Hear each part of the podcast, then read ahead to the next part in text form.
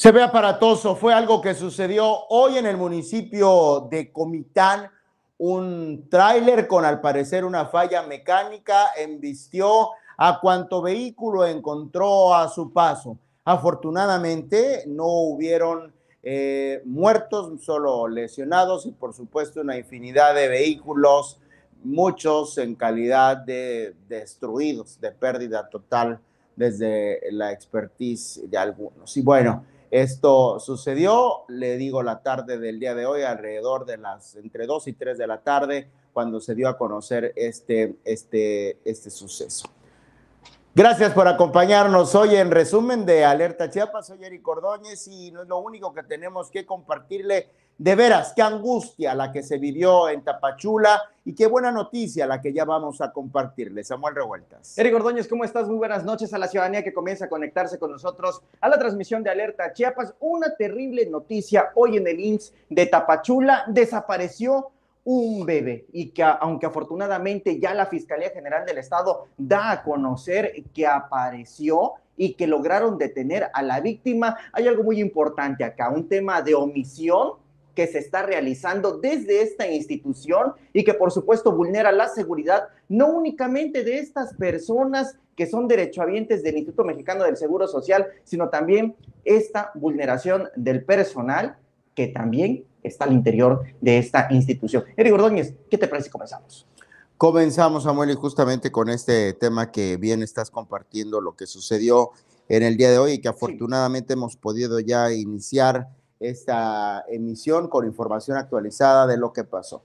¿Qué sucedió?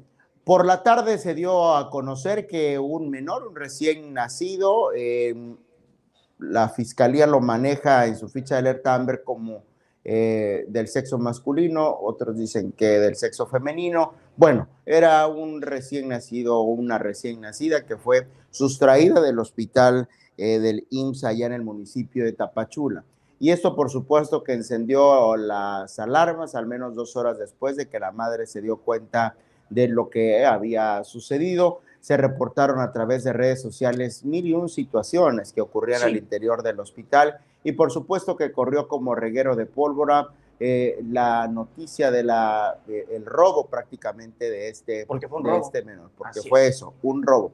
Y como bien lo dice Samuel, hay un tema de omisiones que seguramente eh, habrán de eh, investigarse, analizarse dónde estuvo la fuga, dónde estuvo la falla, porque hay indicios también, según la fiscalía, de que esta mujer en el mes de febrero ya habría llegado allí al Instituto Mexicano del Seguro Social, allá en Tapachula. ¿A qué? No lo, no lo especifica, no se sabe. No se sabe. De esto ya, ya tiene cuenta hasta eh, el director general del IMSS, Zoe Robledo, quien hace énfasis en esta eh, conjunción de esfuerzos ¿no? desde las diversas autoridades, como le digo, la Fiscalía ya informó, ya informó el IMSS, eh, bueno, ya todos han dado esta buena noticia, sin embargo, algo sucedió, Samuel. Así es, Eric Ordóñez. Vamos con la crónica de este hecho. Alrededor de la 1.40 de la tarde es cuando se da a conocer, comenzamos a conocer a través de las redes sociales que personal médico administrativo y de enfermería estaba estaba al interior del este Instituto Mexicano del Seguro Social con sede en Tapachula el siglo XXI y que no dejaban ni entrar ni salir a nadie del personal. Fíjate, Eric Ordóñez, que ahí eh, yo me comuniqué con personal médico de este, de este nosocomio, quienes me referían eh, lo que estaba sucediendo que en un momento, en determinado momento, familiares, por supuesto, tuvieron una confrontación con el delegado del Instituto Mexicano del Seguro Social, con el doctor Enrique Bogarín, y que en ese momento se van directamente a las cámaras de seguridad para poder conocer qué es lo que había pasado. Exactamente, hasta estos momentos no se tienen detalles de qué fue lo que ocurrió. Se dieron a conocer estas cámaras de seguridad, estas pantallazos donde se puede apreciar que la mujer lleva sosteniendo en brazos al menor o a la menor de edad. Personal médico refiere, de acuerdo con los rumores que corrieron al interior de la institución, que la mujer, y esto creo que es lo verdaderamente grave, pudo haber salido de este IMSS por la puerta principal. Y si bien es cierto, es que ya apareció el menor o la menor de que ya está detenida la mujer, porque así lo informa eh, la Fiscalía General del Estado. Aquí hay un tema terrible que tienen que atender, por supuesto, en el Instituto Mexicano del Seguro Social y no únicamente en el siglo XXI de Tapachula, sino en todos los nosocomios y no únicamente de manera restrictiva en el INSS. Vamos, va directo para todo el sector salud también, Fíjate, al Inmediatamente después de este hecho, había vacíos en la información. Todavía no se conocía exactamente, era únicamente por lo que se estaba transmitiendo por medio de las redes sociales y de familiares que comienzan a hacer exhortos de que había una niña o un niño sustraído del IMSS. El director general, Zoe Robledo, quien generalmente sube posicionamientos constantemente, tanto políticos y de las acciones que está realizando, mira, totalmente desaparecido. Hasta hace unos momentos, bueno, más bien en la tarde da a conocer la alerta Amber, donde ya se oficializa el hecho, donde comienzan a salir estas imágenes de la mujer que se había llevado al B y hace apenas unos momentos, y mira, esto es creo que lo verdaderamente lamentable, incluso antes de que la Fiscalía General del Estado diera a conocer que ya había sido encontrado el bebé, y es cuando el director general del INSS, Robledo, sale antes que la misma institución, que fue el quien localizó, a dar a conocer este hecho. Y este hecho que, por cierto, la narrativa que publica la Fiscalía General del Estado es que logró detener a una mujer que sustrajo a un menor de edad de un hospital en Tapachula y fue recuperado este recién, recién nacido. Indica que en una reacción rápida, elementos de la Fiscalía General a través de la Fiscalía de Distrito Fronterizo Costa, en coordinación con elementos de la Secretaría de Seguridad y Protección Ciudadana, lograron detener a una persona del sexo femenino presunta responsable de la sustracción del recién nacido en el hospital del IMSA, y en Tapachula. están circulando ya fotografías, eh, circulando fotografías donde ya está la mujer con, eh, la bebé. Eh, que ya, está el, bebé en brazos. Pasamos una por ahí, cuando la tenga lista nuestra compañera Fabi me la pondrá. Bueno, el caso es que la mujer es identificada como Rosalía Vianey N., es identificada como la presunta responsable de la sustracción del recién nacido de nombre no especificado, que ya había llegado en febrero pasado al IMSS de Tapachula. Carla Guadalupe N. es la mamá del menor, una mujer de 19 años, madre del recién nacido sustraído, narró cómo ocurrió el ilícito, el cual descubrió dos horas después por lo que de inmediato se activó el protocolo de alerta Amber y todo lo que eh, pues ya sabemos y tú nos has relatado, Samuel. Insisten en que fue gracias a la rápida acción policíaca que el recién nacido fue localizado. Fíjate que esta familia que sin duda tendrá una gran historia que contarle a, este, a esta criatura, es que afortunadamente pudieron encontrarlo. Esta situación bueno, cuántas historias recientemente en redes sociales se daba a conocer también cómo sucedió el robo de un menor que actualmente ya es hasta mayor de edad, ¿no? Eh, vivía prácticamente con, con su familia sin saber que no era su familia que había sido, que había sido robada. Y eh, bueno, afortunadamente ahora con todas estas posibilidades que hay de localización, cuando sí son bien eh, ocupadas, eh, se logra dar con el paradero de este menor en una cuestión de horas. Aquí hay que insistir en dos hechos y el primero es la desaparición del bebé que nos está hablando de un tema terrible en materia de inseguridad y que quiero insistir en ello. No únicamente puede estar sucediendo dentro del Instituto Mexicano del Seguro Social, sino que en cualquier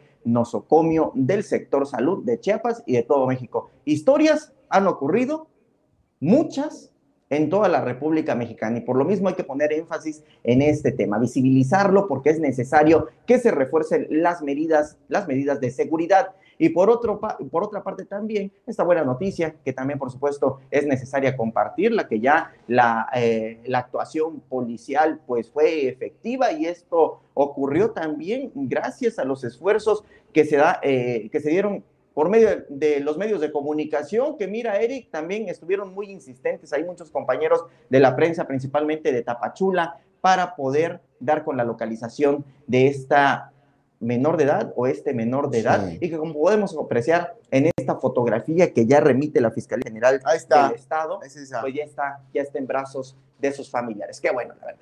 Enhorabuena, que no, no sucedió como en el caso de Dylan, por ejemplo, que llevó un poco más de tiempo, pero al final de cuentas fue localizado. Más de un mes. No, fíjate. No, lo recuerdo bien. No hay que estigmatizar la edad, pero hay que, hay que conocer también. Creo que es un, eh, un asunto de investigación eh, que tendrán que hacer las instituciones competentes, porque se trata de, de una. Em, eh, la mamá, pues es relativamente muy joven, es una mujer de apenas 19 años. Hay que ver también en qué situación se encuentra ella y cuáles son todas las.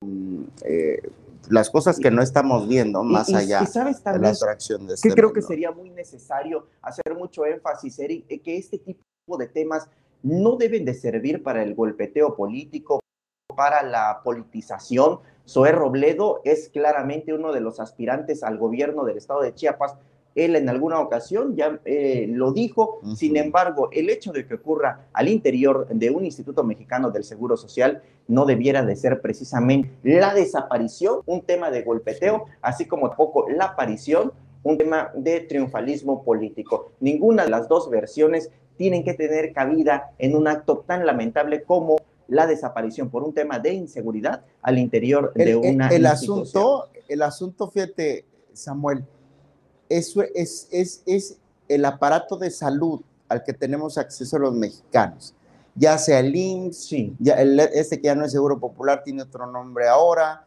E, e, el servicio público de salud realmente siempre ha tenido carencias, Por supuesto realmente siempre ha tenido estos vacíos, ¿no? Eh, hay un tema de vicios. En todos los sentidos. En todos los sentidos. hay un tema de vicios también al interior que ya no dependen ni de los, de, de los actuales directivos. ¿Te acuerdas con Miquel Arriola? Sí, ¿no? por supuesto. Eh, eh, eh, que fue el antecesor, ¿no? De, de, Zoé Robledo.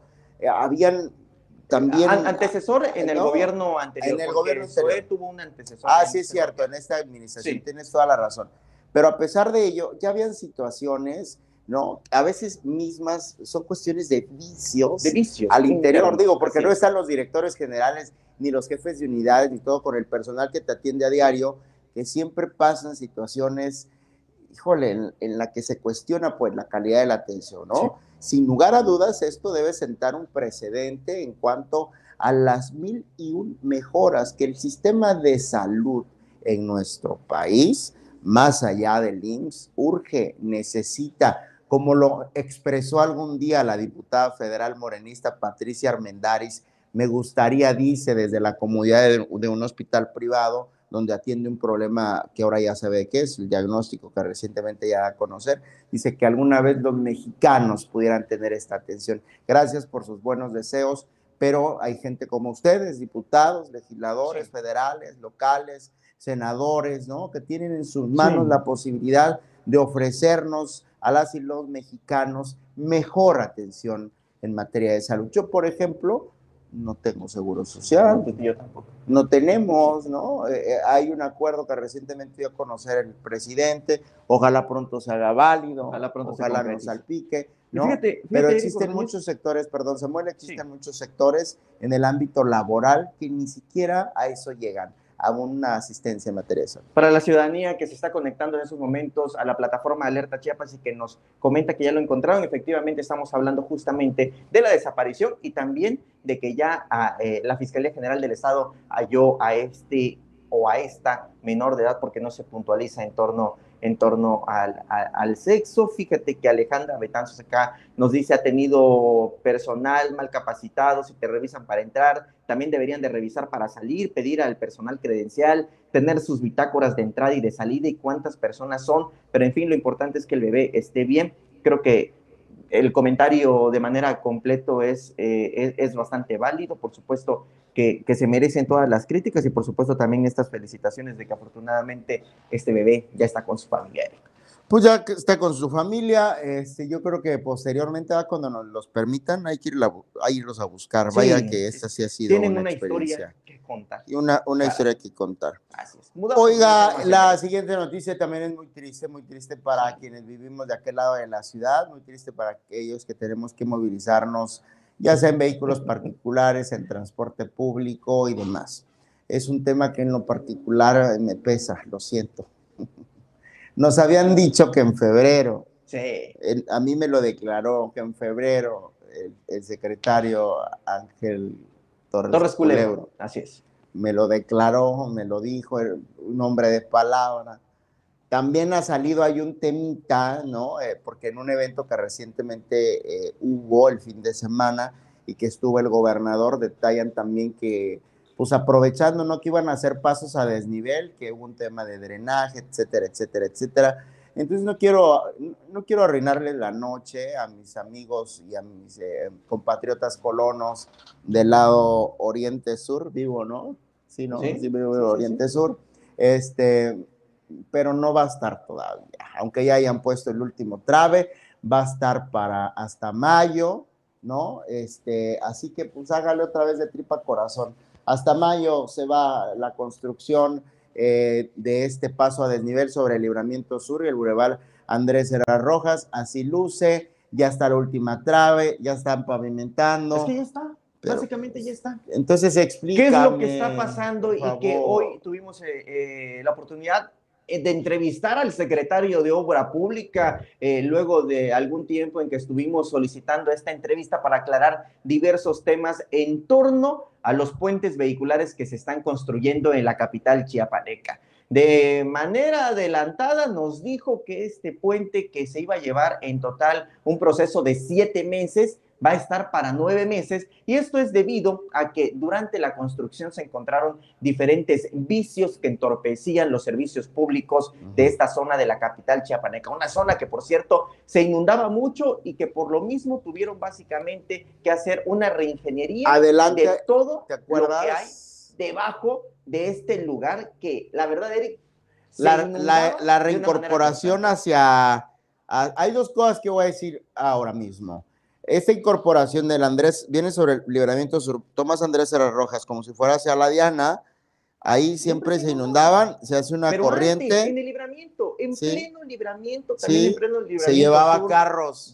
Sí, terrible. Fíjate, el año pasado, no es por echarle gol al, al, al, al, ayuntamiento que menos apoyó este, a Andrés Manuel López Obrador en la revocación de mandato, pero con motivo de la contenerización tuvimos menos problemas con unos este, taponamientos ¿eh? por el, tema del manejo de la basura. Bueno, ahora, aquí la explicación, este, ojalá valga la pena. Pero no es únicamente eso. Además, hay que recordar que en esa zona es de tránsito de cables de alta tensión de la Comisión Federal de Electricidad, que ahí están trabajando de manera conjunta, de manera interinstitucional, de tal forma en que están retirando estas torres y las están reubicando. Evidentemente, para que puedan circular vehículos ahí, tienen que sacar todo este, cablerío de alta tensión. Imagínate nada más, esos cables son los que abastecen de electricidad a Centroamérica. Nada más que pase un vehículo y que lo alcance, dime cómo le va a ir. Por supuesto que lo pues tienen no, lo trae incluso. Estos, estos vicios que además de que van a encarecer la obra pública, pero que van a salir de los ahorros que tiene la Secretaría de Obras Públicas, pues evidentemente van a llevar también un proceso de más de más de dos meses, que pasa de siete meses a nueve meses, pero que en mayo ya lo dijo el secretario de Obra Pública en esta entrevista que tuvimos, va a quedar concluido porque además, además viene la temporada de lluvia y pues lo tienen que concluir. Aprovechamos, aprovechamos en esta entrevista para preguntarle en torno a estos grupos de urbanistas, a estos activistas que constantemente han estado diciendo que los puentes vehiculares no son la mejor opción para Tuxtla Gutiérrez. ¿Cómo lo justifica el secretario? Porque si bien es cierto es que ya le dimos voz a los grupos, a los activistas, el secretario también tenía que responder. Y de hecho le hicimos la invitación para que él mismo lo hiciera, para que se defendiera. Él dice que para eso mismo sirven los libramientos, para librar es el término para librar el congestionamiento vial que hay en el centro. si ahora mismo hay congestionamiento en el centro de Tuxtla Gutiérrez y que por lo mismo no están funcionando. Oye, ya terminaron la calle central. Los, este, ¿cómo se llaman esto? Las, las ciclovías. Las ciclovías. Si no están funcionando al 100%, es justamente por eso, porque evidentemente está cerrada pues esta zona.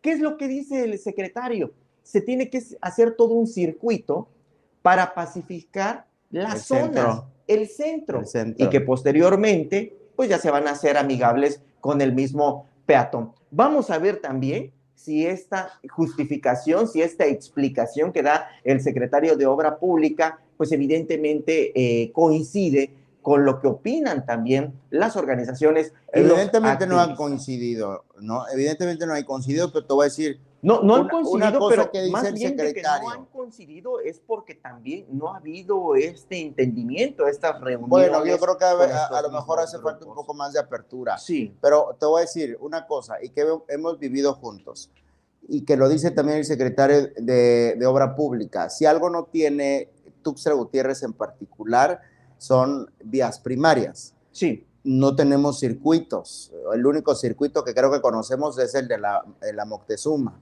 ¿no? De ahí no tenemos ejes, o sea, no hay nada que conecte el norte con el sur, ¿no? Ese es un asunto también que habría que analizar. No hay nada que conecte al poniente con el norte, eh, perdón, al norte con el sur. Y, que por lo mismo son estos circuitos. Poniente con oriente, ¿no? Y que bueno, ahí viene este tema que justifica el secretario de la Pública. Ahora, nos vamos a ciudades con más desarrollos, como un Monterrey, como un Guadalajara, sobre todo una Ciudad de México. Hay espacios para ciclistas en determinados, eh, en determinados lugares, pero también existen estas vías rápidas exclusivas para los vehículos. Esto es lo que está justificando actualmente eh, eh, el secretario de la Pública. ¿Qué pasa también?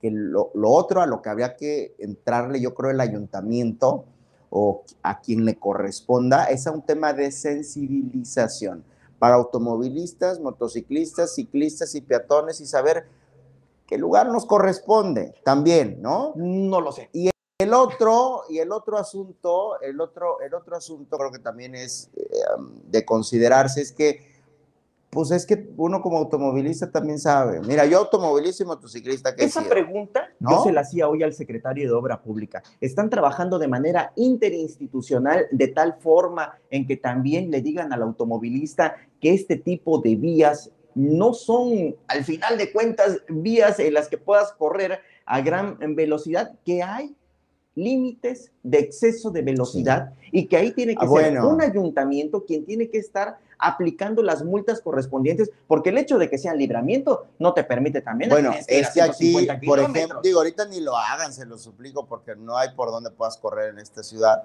No, pues no. Pero eh, eventualmente, eh, no, creo que era la policía estatal o el ayuntamiento, no sé, que echaba a andar el operativo carrusel, por ejemplo, ¿no? en las horas pico. Entonces, muy bien vendría que en, algún momento esto se implementara. Pero, no, únicamente, creo que es un tema de porque también tienen que poner límites de exceso de velocidad.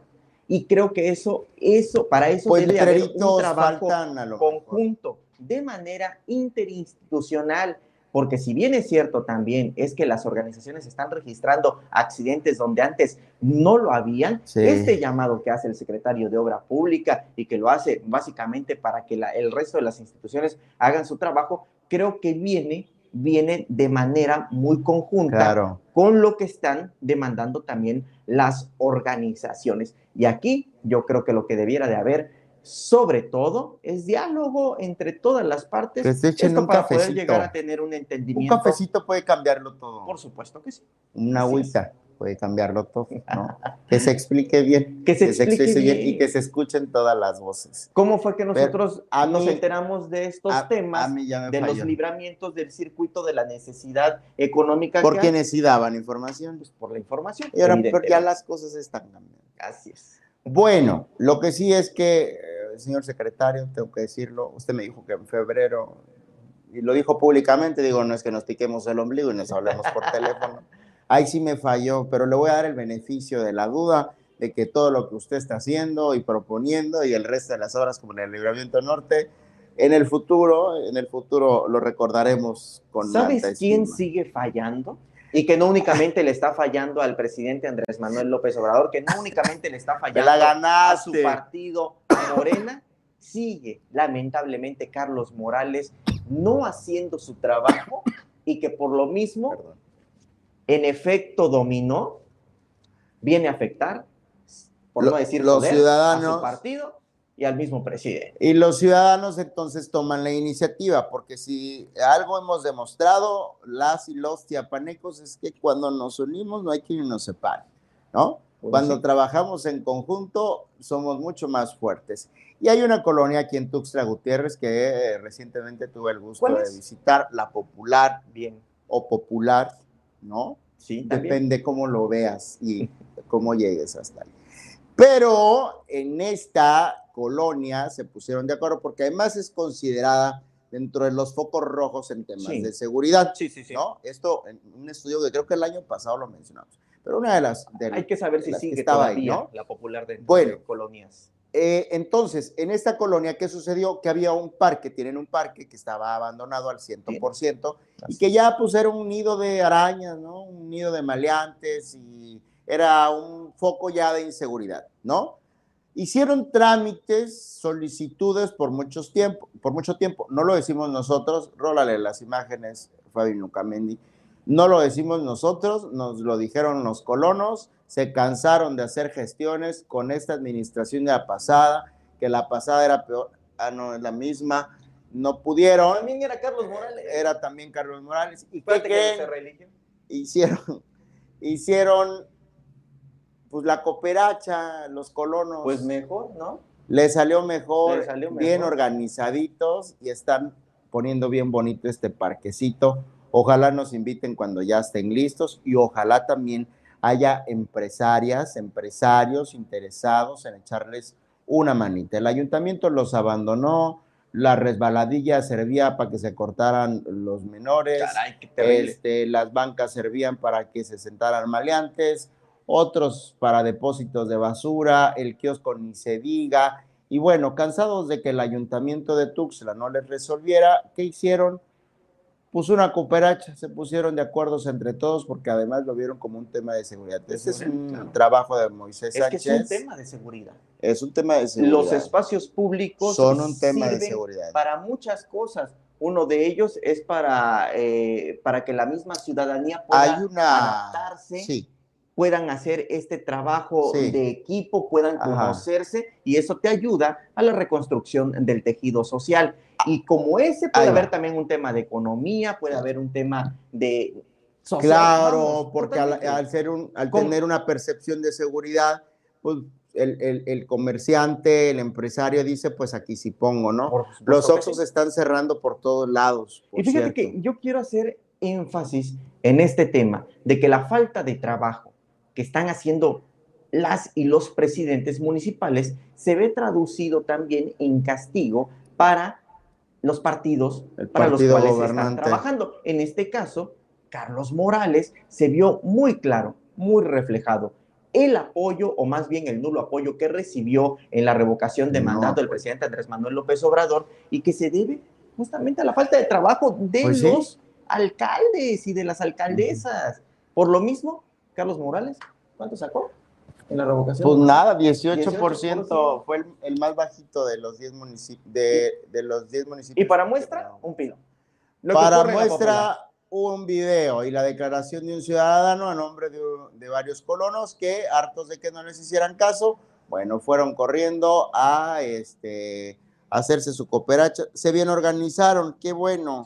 Se, bien organizaron, se bien organizaron y ahora están logrando... Eh, y fíjate que no va a faltar también el comentario donde se diga que pues qué bueno que la ciudadanía tome carta en estos asuntos, pero pues no, esto le corresponde a la administración sí, y en este caso pues tiene que ser evidentemente a la administración. Ahí en mi colonia luego cuando coincidimos y nos ponemos de acuerdo que se hacen cosas bonitas, cooperamos todos. Pues no. Sí, porque todavía no está municipalizado. No, ¿qué te pasa? Sí, claro, tengo mi mapa municipalizado. ¿A quién le corresponde donde tú vives? Jardines del Grijalva a, Tuxtla. ¿A Tuxtla no le pertenece? Y fíjate que, por ejemplo, llegaron allá los primeros en poner eh, contenedores, como los que ahora hay por toda la ciudad. Sí. Fue, fue mi calle. Fue de los primeros. Sí, y entonces eh, la inteligencia, no, no sé si lo maneje Veolia. No, espérate, la inteligencia. Resulta que cuando ya llega la contenerización hasta esa zona, a nuestra calle, pues ya no le ponen ninguno porque ustedes ya tienen, pero ¿qué crees? Tampoco se encargan del mantenimiento, de limpiarlos, que porque no lo pusieron ellos. Pues ¿no? Son de las cosas principales el mantenimiento, porque pues ya ves que eso pues la cantidad y nosotros bueno, yo no vivía ahí entonces, pero nos, nos para lavarlo y ahora resulta que porque no es de, no es de Veolia, pues no, no lo lavan ellos. Ya nos vamos, ¿no? Ya nos vamos. Eh. Pero antes una felicitación. Yo tengo que felicitar a dos personas. Una que no se encuentra en el estado, este, pero que es un, eh, la vida te regala gente maravillosa sí, por y te regala hermandades maravillosas y a un hermano que la vida me regaló y que nos tiene pues a la distancia, pero con mucho cariño, Jonathan Franco, yo le mando un abrazo, te quiero mucho, te amo hermano, y bueno, te deseo que hoy que te haces un año más grande que yo, te la pases muy bien, pero no es el único que cumple años, hoy también cumple años una fan, eso, de Samuel Revueltas y de en resumen de Alerta Chiapas, Guillermina Nucamendi, Doña Guille, abuelita de nuestra muy querida Fabi Nucamendi. ¿Será igual que Fabi? ¿De qué? No, pues si, es igual que Fabi, mira, emprendedora. Ah, sí, yo creo que sí, de ahí viene la cepa. Bien chambeadora esta muchacha. Eso. La Fabi, ¿no? Para doña Guillermina, un fuerte abrazo de parte de todo el equipo de Alerta Chiapas, que se la pase muy bien. Y ya me imagino ese pastel tan delicioso. Que, le ha de haber hecho su nieta. Ojalá, doña Guille, usted sí pueda probar los postres de su nieta, como nosotros, pues del tiempo que la conocemos, jamás nos ha hecho sirva también como reclamo. Sí, como no, público. Bueno, pues ahí está, doña Guille, pásela bien, doña Guille Nucamendi, que está cumpliendo añitos. Y vámonos ya antes de que nos vaya a sacar del aire. Antes de que nos corte, porque lo puede hacer. Bueno, Fabiola Nucamendi, la nieta de que está de plácemes, realiza este espacio de Alerta Chiapas que dirige Gustavo Caballero, Samuel Revueltas y aquí nos vemos mañana miércoles. ¿Cómo de que no? Hasta entonces.